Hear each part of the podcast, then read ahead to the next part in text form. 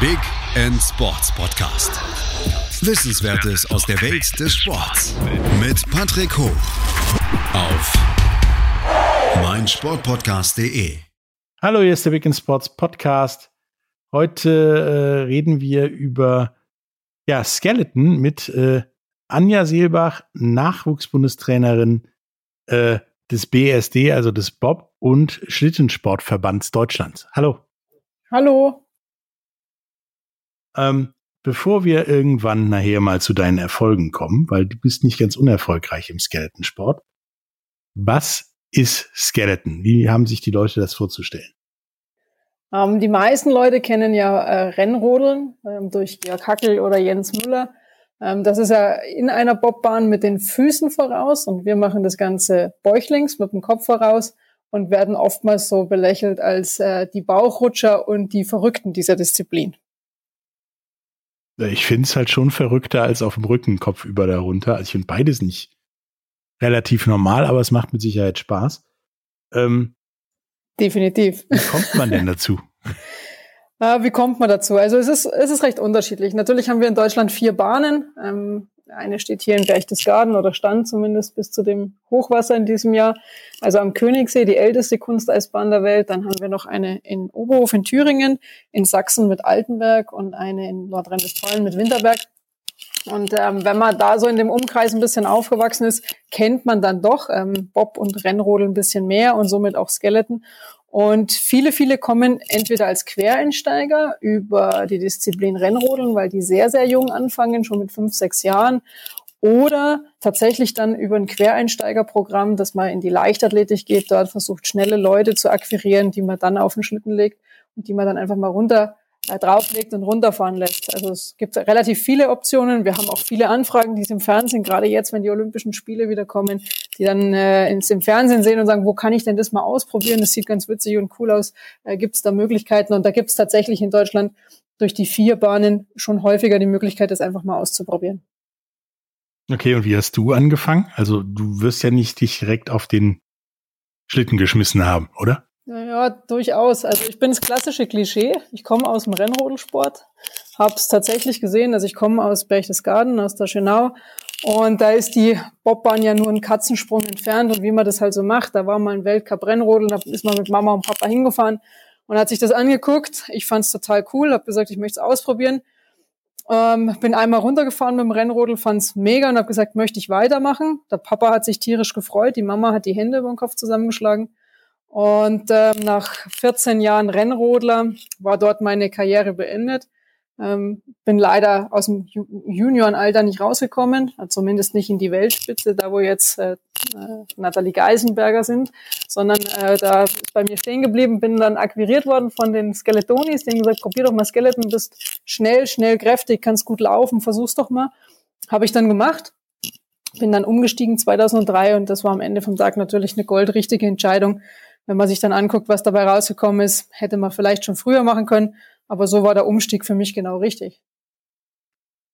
Das ist richtig, weil ganz unerfolgreich war es da auch nicht. Äh, was habe ich mir aufgeschrieben? Du hast olympische Bronze, mhm. bist zweimal Weltmeisterin geworden, dreimal mhm. Vize-Weltmeisterin, viermal Europameisterin, äh, fünfmal deutsche Meisterin. Habe ich irgendwas vergessen? Bestimmt. Kannst du nicht sagen. ja, ich Gesamtweltcup habe ich, Gesamtweltcup hab ich gewonnen. Ähm, da bin ich schon stolz drauf. Gesamtweltcup ist eine schöne Sache, weil es ja doch derjenige ist, der über die ganze Saison hinweg der konstanteste war. Ähm, ja, aber wie gesagt, es war eine, eine sehr, sehr schöne Zeit. Es war eine sehr erfolgreiche Zeit. Ich durfte viel, viel sehen von der Welt. Ich durfte viel erleben. Habe tolle Leute kennengelernt und ähm, bin sehr froh, dass, dass man das als Sportler so mitmachen kann, dass es am Ende dann so erfolgreich war, wie es für mich auch war. Ja, das ist auf jeden Fall für jemanden, der doch relativ spät dazugekommen ist, beeindruckend. Ähm, ja, man darf halt nicht vergessen, olympisch wurde es natürlich auch erst wieder 2002. Also das war dann ein Jahr, nachdem ich eingestiegen bin. Vorher war ja Skeleton gar nicht olympisch, also zwar 1926, aber daran kann sich wahrscheinlich wirklich keiner mehr erinnern. Ähm, und dann lange Jahre nicht mehr und dann erst wieder 2002. Also von dem her war es doch eine recht junge Disziplin, als ich dazugekommen bin. Das wollte ich gerade sagen. Das war ja eher so eine olympische On-Off-Beziehung, Skeleton. ja, genau, das trifft's gut. Olympia. Genau. Ähm, wie ist das denn, wenn du jetzt als Rennrodlerin dich für Skeleton entscheidest? Außer dass wahrscheinlich das Eis näher am Gesicht ist, was ist da denn der Unterschied, damit die Leute auch ein bisschen so verstehen, was ja Skeleton so besonders macht? Also wenn ich ehrlich bin, ist eigentlich alles anders bis auf die Strecke. Ähm, ich vergleiche es immer so, Rennrodeln ist ein bisschen wie Go-Kart fahren und Skeleton fahren ist wie Busfahren. Also wenn ich mit dem Rennrodel äh, lenke, mache ich das ja vorne mit den Füßen mit Gewichtsverlagerung, aber der Schlitten reagiert viel, viel schneller und es ist tatsächlich wie so ein kleines Go-Kart. Bei Skeleton wiegt der Schlitten um einiges mehr. Also wir haben Geräte, die haben zwischen 29 und 43 Kilogramm. Der ist viel, viel träger. Das heißt, ich muss weit vorausschauender fahren. Deswegen nimmt man beim Skeleton auch öfter mal eine Bande mit, weil man über so einen kurzen Weg gar nicht so schnell reagieren kann, dass der Schlitten dahin fährt, wo ich das gerne möchte. Und ähm, von dem her war das schon eine Riesenumstellung von der Rückenlage auf die Bauchlage. Ähm, die Lenkbewegungen sind komplett anders. Wenn, wo ich vorher mit dem rechten Fuß gelenkt habe, musste ich im Skeletoni auf einmal mit links lenken. Also das war schon eine, eine große Umstellung und es ist gar nicht so einfach, wie man sich das vorstellt, dass man sagt, oh, jetzt nehme ich mal einfach ein Skeleton in die Hand und dann bin ich als sehr guter Rodler auf einmal auch ein sehr, sehr guter Skeletoni. So einfach geht's leider nicht. Okay, also bis auf dann Links-Rechts-Schwäche, die man dann hat beim Umstieg. Ist das nicht auch komplett anderes Gefühl, da kopfüber auf dem Ding zu liegen und ja im Prinzip das Eis mal aus direkter Nähe zu sehen? Ähm, es ist äh, tatsächlich, die Perspektive ist eine ganz andere. Ja, also als Rodler hat man eine viel weitere Rundumsicht. Ja. Man sieht viel mehr. Skeletoni hat man einen ganz begrenzten Blickwinkel. Man muss sehr, sehr viel über peripheres Sehen machen. Das heißt, alles, was ich aus dem Augenwinkel sehen kann, da muss ich einschätzen, wie weit bin ich von der Bande weg. Geht es noch? Geht es nicht mehr?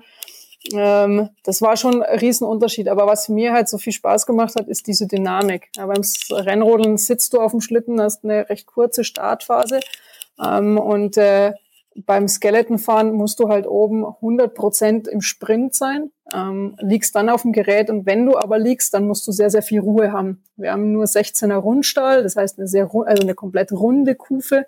Das heißt, es ist viel, viel rutschiger. Und die Kombination aus diesem 100 Prozent maximal Sprint, Start, Dynamik, aber dann diese Ruhe auf dem Gerät, die macht's aus. Und die Geschwindigkeit auf dem Schlitten ist halt wesentlich direkter beim Skeleton als beim Rennrodel. Ja, ich habe bei der Recherche auch so ein paar Dinger gesehen, die haben mich daran erinnert, wenn ich versuche, mit dem Schlittenkopf über Bäuchlings irgendwie runterzufahren, dann nehme ich das Ding ja auch in die Hand, renn kurz, wahrscheinlich nicht annähernd so schnell wie ihr, schmeiß mich da drauf und dann kann ich nicht mehr viel machen. Also wir können tatsächlich noch beeinflussen, auch wenn es ab und zu nicht so aussieht.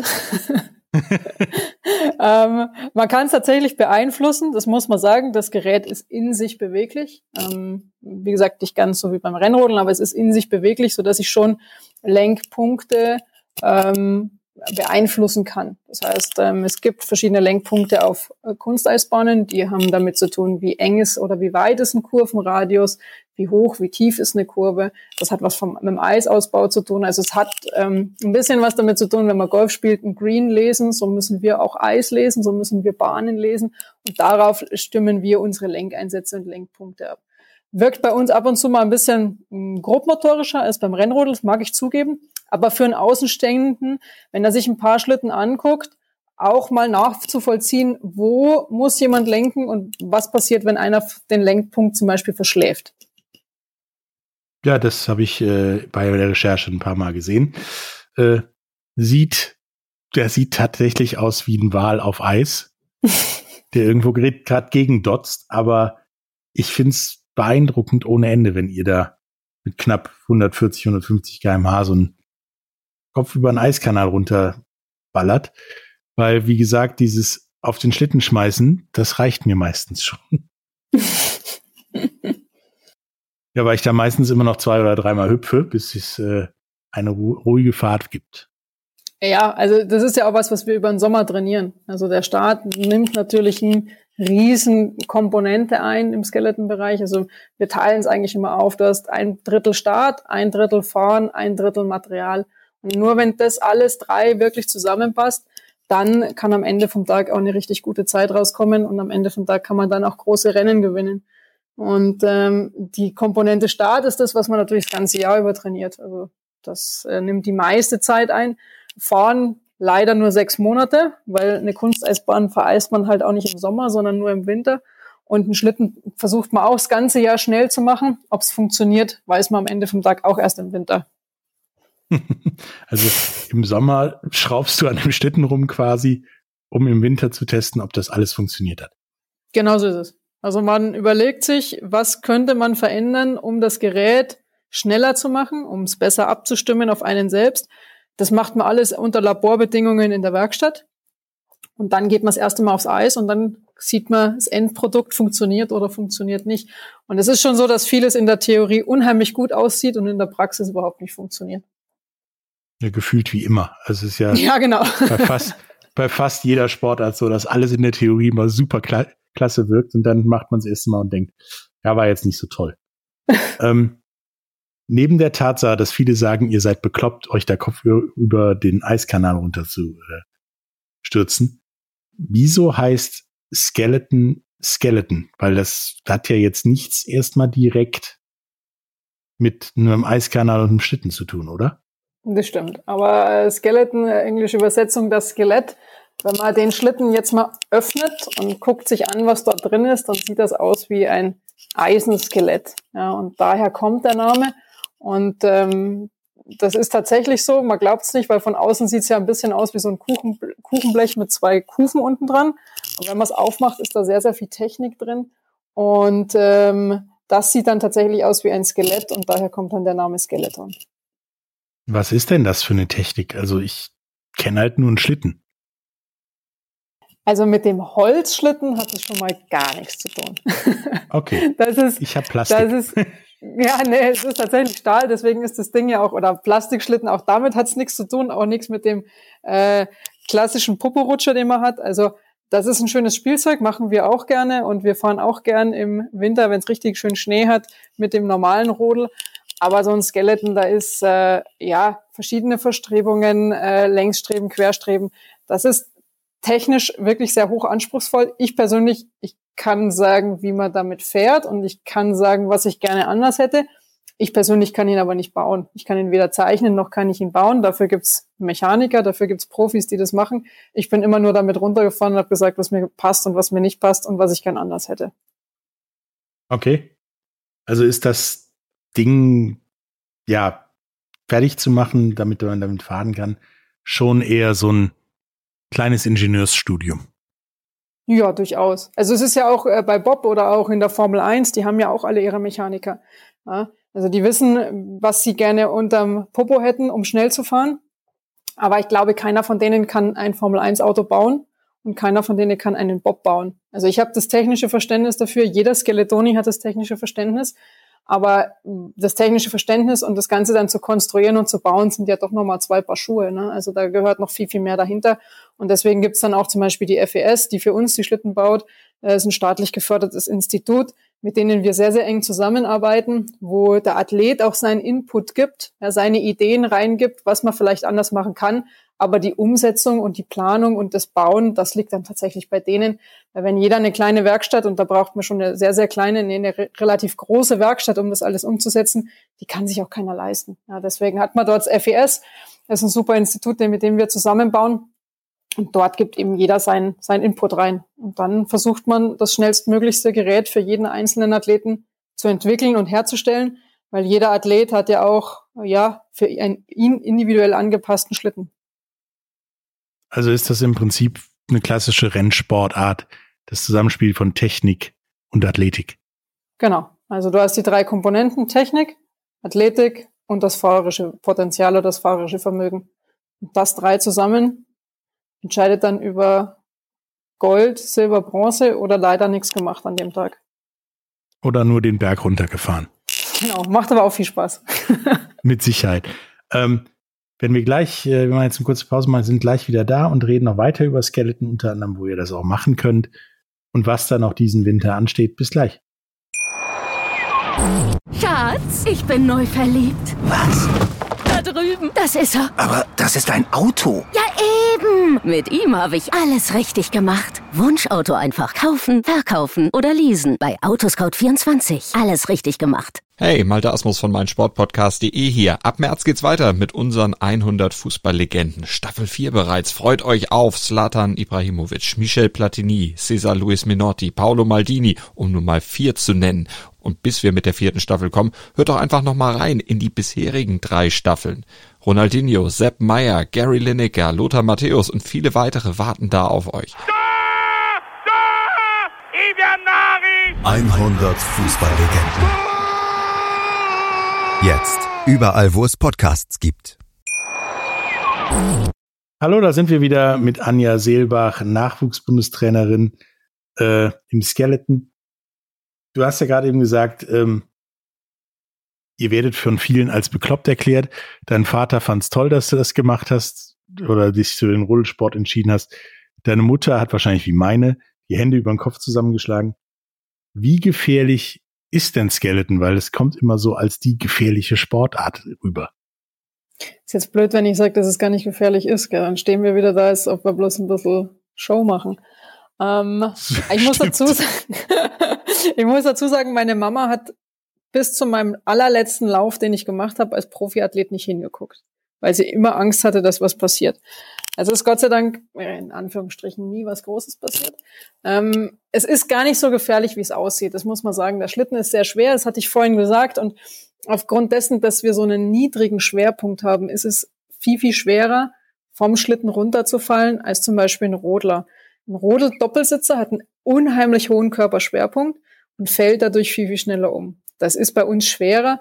Und deswegen sieht es oftmals spektakulär aus, weil man in Kurven große Amplituden, große Wellen fährt. Am Ende vom Tag aber aus der Kurve doch rauskommt. Und ähm, wir spielen unglaublich viel mit der Physik, deswegen fährt man so Wellen.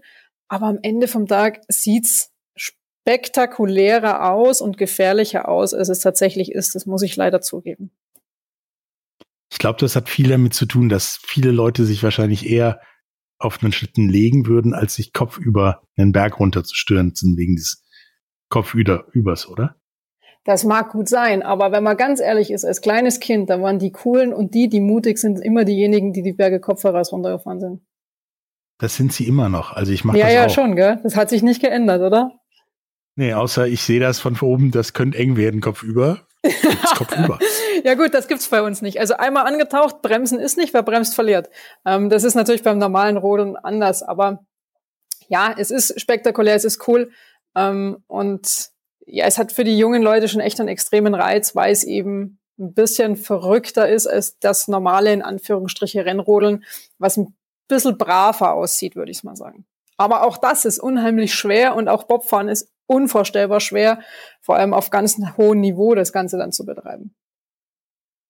Ja, kann ich mir vorstellen, weil ich habe ja auch schon öfters mal einen Schlitten versägt. Äh, wenn ihr das dann im Eiskanal macht, ist das mit Sicherheit noch anspruchsvoller, als wenn ich mit dem Schlitten plötzlich in einen Baum lande.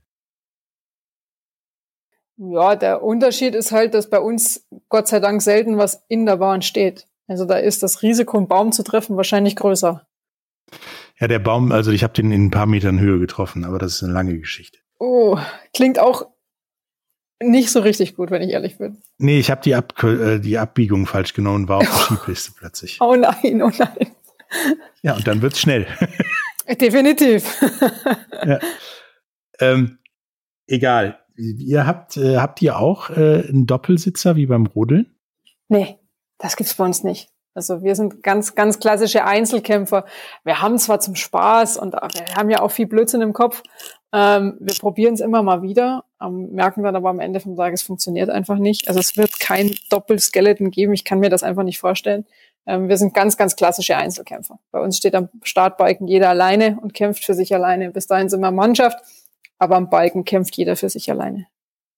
Ja, das habe ich mir fast gedacht. Ich versuche mir das auch gerade vorzustellen, mit zwei Mann auf einem Skeleton-Schlitten zu liegen könnte ein bisschen eng werden. Ja, ich will es mir auch gar nicht wirklich vorstellen. Nun sagtest du vorhin, äh, das Gewicht hat da auch mit was zu tun. Wenn ich jetzt im Zweifelsfall mich auf einen Schlitten schmeiße, dann wiegt dieser Schlitten mit mir drauf, glaube ich, sowas um die 130 Kilo oder sowas. Dann wär's der klassische 10 Kilo zu schwer im Männerbereich. Ja, wer wie viel hat, deswegen, was muss denn so ein Schlitten wiegen und was darf der Fahrer maximal wiegen?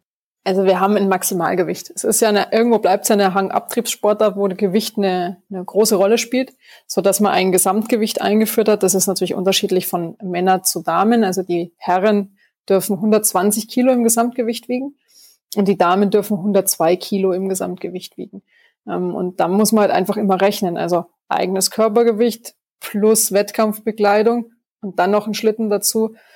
Da muss man rechnen und es gibt tatsächlich äh, sowohl Herren als auch Damen, die natürlich dann mit dem eigenen Körpergewicht ganz schön abnehmen müssen, weil man darf ja oder man kann ja so einen Schlitten auch nicht beliebig leicht machen, weil dann einfach die Statik und die Sicherheit nicht mehr gegeben ist. Also es ist ein Ja, doch, die stehen jeden Tag auf der Waage und äh, Gewicht spielt eine Riesenrolle, sowohl im Sommer als auch im Winter. Wie viel wiegt denn so ein Schlitten? Ungefähr? Bei, ui, das ist jetzt ganz, bei den Damen ist ähm, Maximalgewicht des Schlittens 35 Kilo und bei den Herren ist das Maximalgewicht des Schlittens 40 Kilo. Ein Minimalgewicht gibt's nicht, wobei durchs Reglement und durch das, was verbaut werden muss, man sagt, man kommt bei den Damen vielleicht so auf 25, 26 Kilo runter, bei den Herren auch. Aber das ist dann auch kein richtig schönes Skeletonfahren mehr. Das muss man auch mit dazu sagen. Also das ist, wirkt dann ein bisschen flatterig unterm Körper. Also so mindestens um die 100 Kilo sind da immer unterwegs.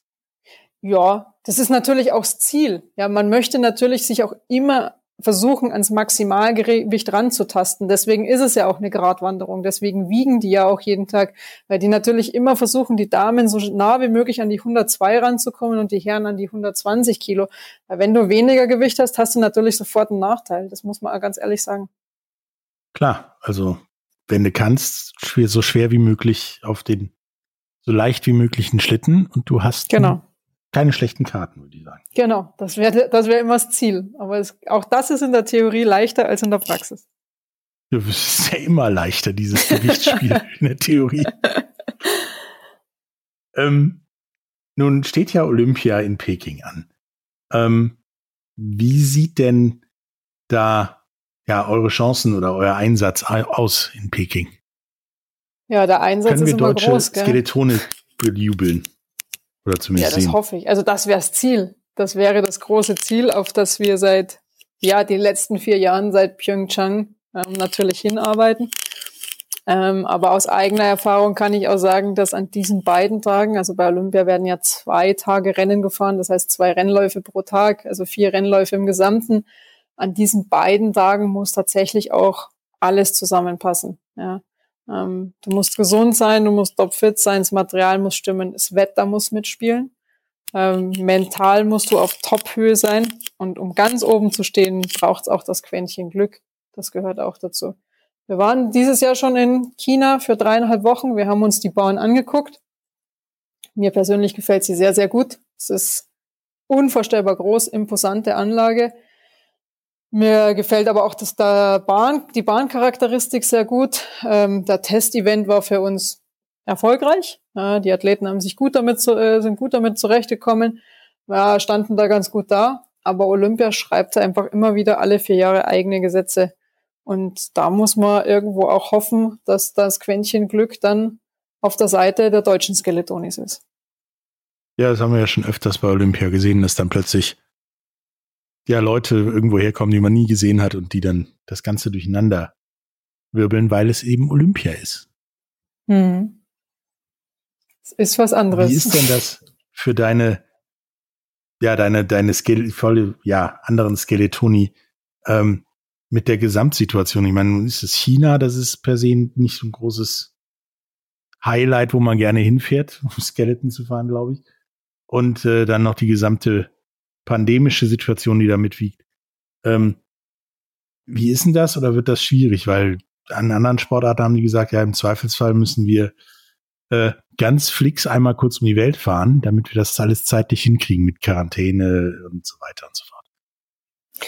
Also es ist eine Herausforderung, aber die Pandemie ist ja seit zwei Jahren unser täglicher Begleiter. Ähm, es war letztes Jahr schon im normalen Wintergeschäft, sage ich, was Weltcup, Europacup, Interkontinentalcup angeht, auch schon sehr anspruchsvoll. Es ist nicht besser geworden, das muss man ganz ehrlich sagen, weil natürlich das große Ziel Olympischen Spiele vor der Tür steht.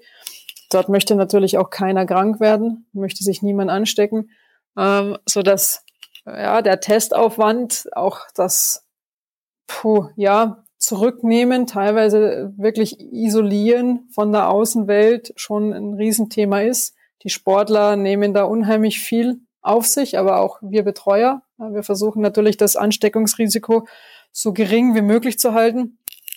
Und ähm, das ist für uns ein täglicher Begleiter und irgendwo auch immer so ein Damoklesschwert, was einem über einem hängt, wo man sagt, trifft's einen jetzt oder trifft's einen nicht, weil irgendwann kann man es, glaube ich, auch einfach nicht mehr beeinflussen, auch wenn man alles gemacht hat. Ich möchte jetzt mal auf Holz klopfen, weil wir sind bis jetzt, Gott sei Dank, sehr, sehr gut durchgekommen.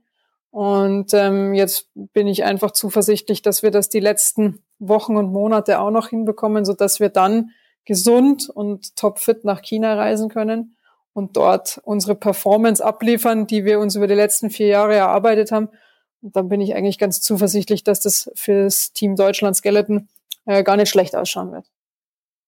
Ja, das hoffe ich auch. Also das hoffe ich bei allen, dass das äh, weiter einigermaßen gut durchläuft.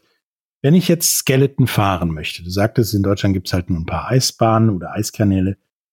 Was muss ich dann tun? Also wie fange ich an, Skeleton zu fahren? Weil bei, wie bei dir, dass du dann mit deinen Eltern mal dahin gehst und findest das total cool und fängst an zu rodeln und drehst dich dann quasi um und machst Skeleton. ähm, wird halt bei jemanden, sag ich mal, in Nordhorn oder hier in Düsseldorf so schnell nicht passieren.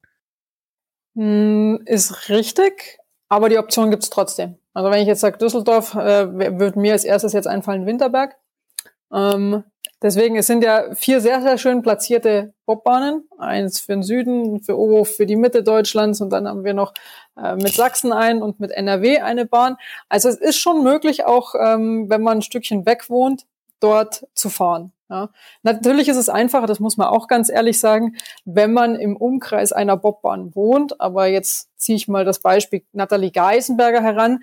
Die wohnt gebürtig 100 Kilometer von Berchtesgaden weg und ist Deutschlands mit Deutschlands beste Rodlerin, die wir haben. Und die zeigt also, dass es auch so geht. Ja.